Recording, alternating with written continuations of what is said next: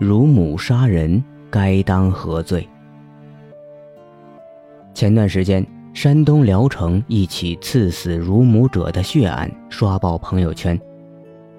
因不堪忍受母亲被多名催债人欺辱，二十二岁的男子于欢用水果刀刺伤四人，导致其中一人死亡。聊城市中级人民法院一审以故意伤害罪判处于欢无期徒刑。判决结果一经公布，立即引起轩然大波。相当多的声音认为，于欢的行为属于正当防卫，判处无期徒刑明显不当。我们很难知晓具体的细节，但仅就新闻媒体披露的信息而言，本案的一审判决结论的确有待商榷。据南方周末报道，杀人者于欢，二十二岁。其母苏某因资金周转不便，向地产公司老板吴学某高利借贷，前后累计借款一百三十五万元，约定月息百分之十。此后陆续归还现金一百八十四万元，以及一套价值七十万元的房屋抵债，还剩约十七万元余款实在无法偿还，因此。苏某遭到暴力催债，催债队伍多次骚扰苏某，对其进行辱骂、殴打。案发前一天，吴学某曾指使手下拉屎，然后将苏某按进马桶里，要求还钱。当日下午，苏某四次拨打幺幺零和市长热线，但并没有得到帮助。次日，苏某和儿子于欢被带到公司接待室。连同一名职工，十一名催债人员围堵并控制他们三人。期间，催债人员不停地辱骂苏某，语言不堪入耳，并脱下于欢的鞋子捂在其母嘴上，故意将烟灰弹到苏某的胸口。更有甚者，催债人员杜志某居然脱下裤子，用极端手段侮辱苏某。对母亲的公然侮辱猥亵令于欢崩溃。当路过的工人看到这一幕，才让报警人于秀某报警。警察接警后到达现场，并未采取有效的保护措施，只是告诫说：“要账可以，但是不能动手打人。”随即离开。看到警察要走，已经情绪崩溃的于欢站起来。试图往外换回警察，却被催债人员拦住。混乱中，于欢从接待室的桌子上摸到一把水果刀，乱捅，致使杜志某等四名催债人员被捅伤，其中杜志某因失血性休克死亡，另外两人重伤，一人轻伤。一审法院认为，在本案中不存在防卫的紧迫性。所以，于欢不属于正当防卫，故以故意伤害罪判处其无期徒刑。然而，一审法院的说理和结论都不太恰当。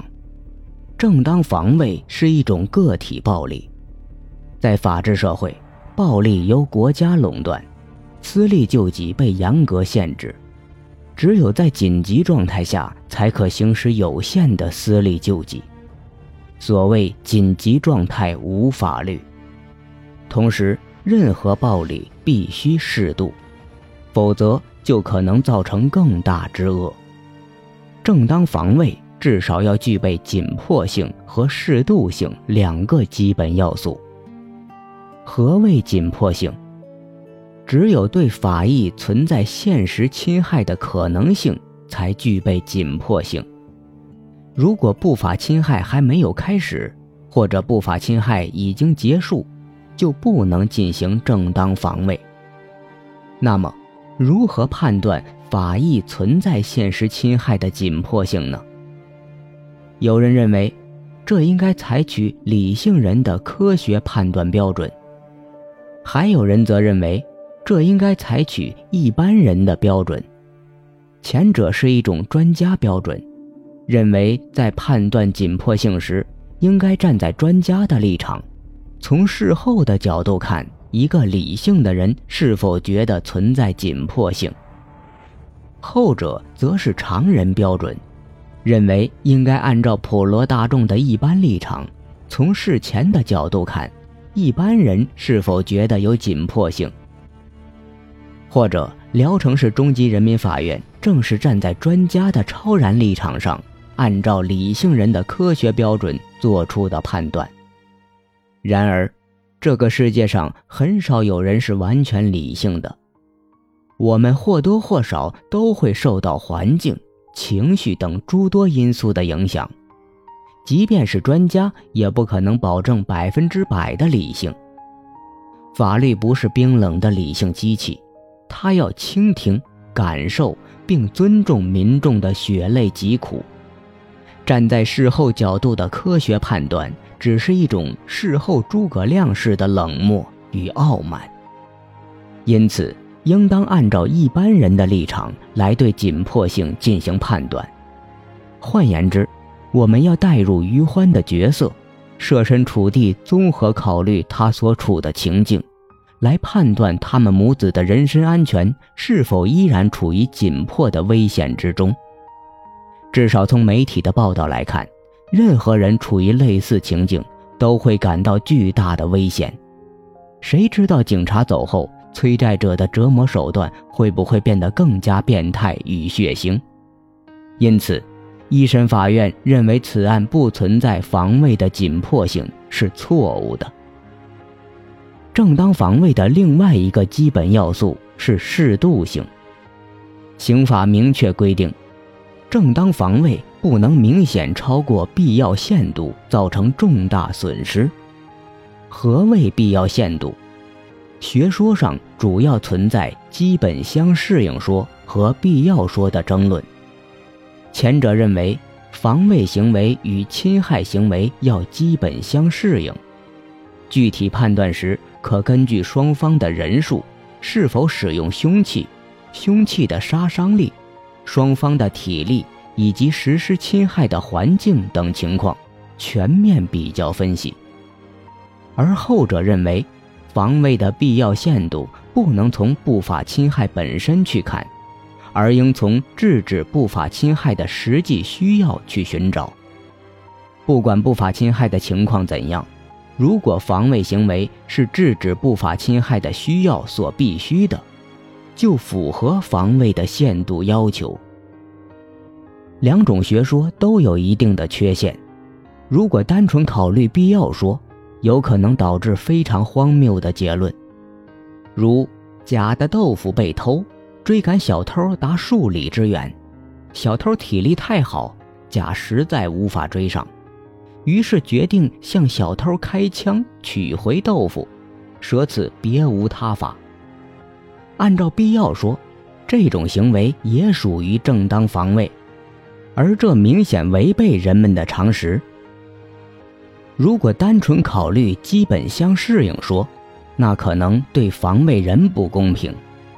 如某女子受到一男子搂抱猥亵。女子用手指戳男方左眼，造成对方眼球伤裂。按照基本相适应说，就不成立正当防卫。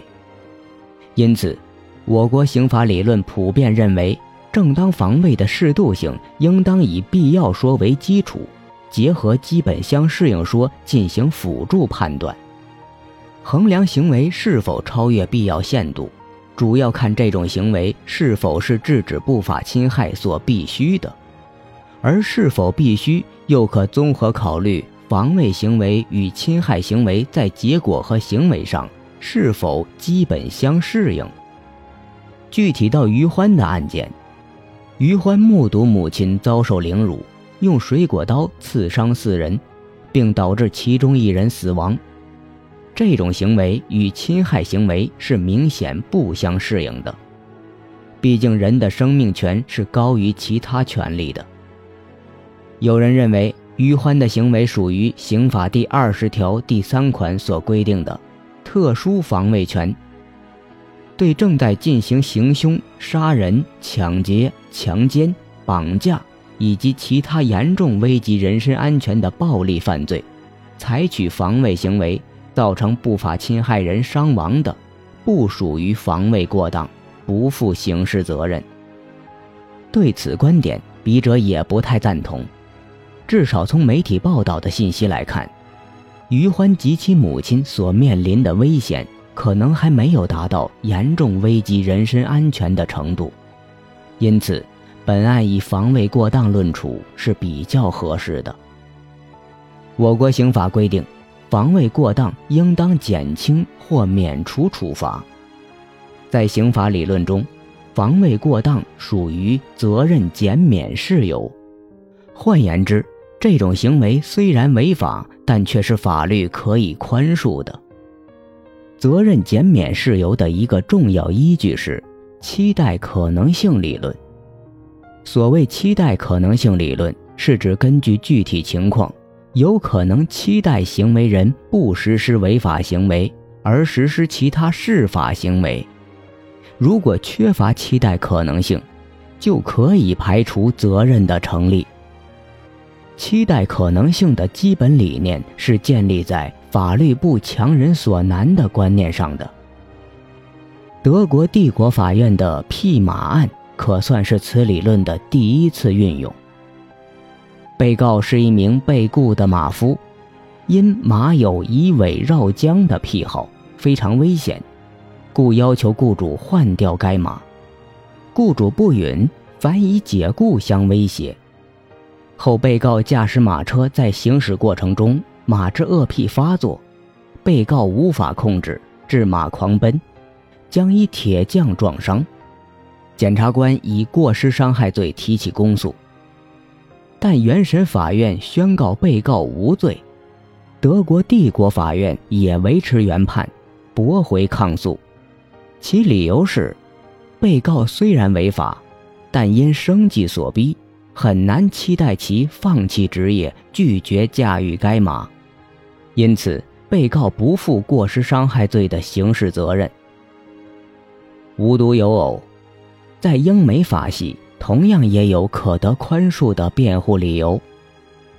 对于一种形式上的不法行为，如果它是多数人都可能犯下的错误，即使行为违法，也是法律可以宽宥的。这最典型的例子就是受虐妇女症候群。对于长期遭受伴侣施暴的妇女，绝望之中认为除了暴力无法摆脱困境，铤而走险将伴侣杀害，类似案件可以从宽处理。在于欢案中，面对母亲遭受奇耻大辱，有谁能够保持冷静？有谁能够被期待实施释法行为？于欢错了，但是他犯下的错误却是任何一个普通人、任何一个有着基本血性的男儿都可能犯下的错误。法律对此应当宽恕，没有必要穷追不舍。聊城市中级人民法院判处于欢无期徒刑，明显过重，当予纠正。司法要倾听民众朴素的声音，刑事责任的一个重要本质是在道义上值得谴责，因此，犯罪与否不是一个单纯的专业问题，司法永远不能超越社会良知的约束。如果当时我们没有被分开，现在会不会有小孩？是女儿像你那么可爱，还是儿子像我这个无赖？我好想看看现在你被谁疼爱，这份遗憾已逝。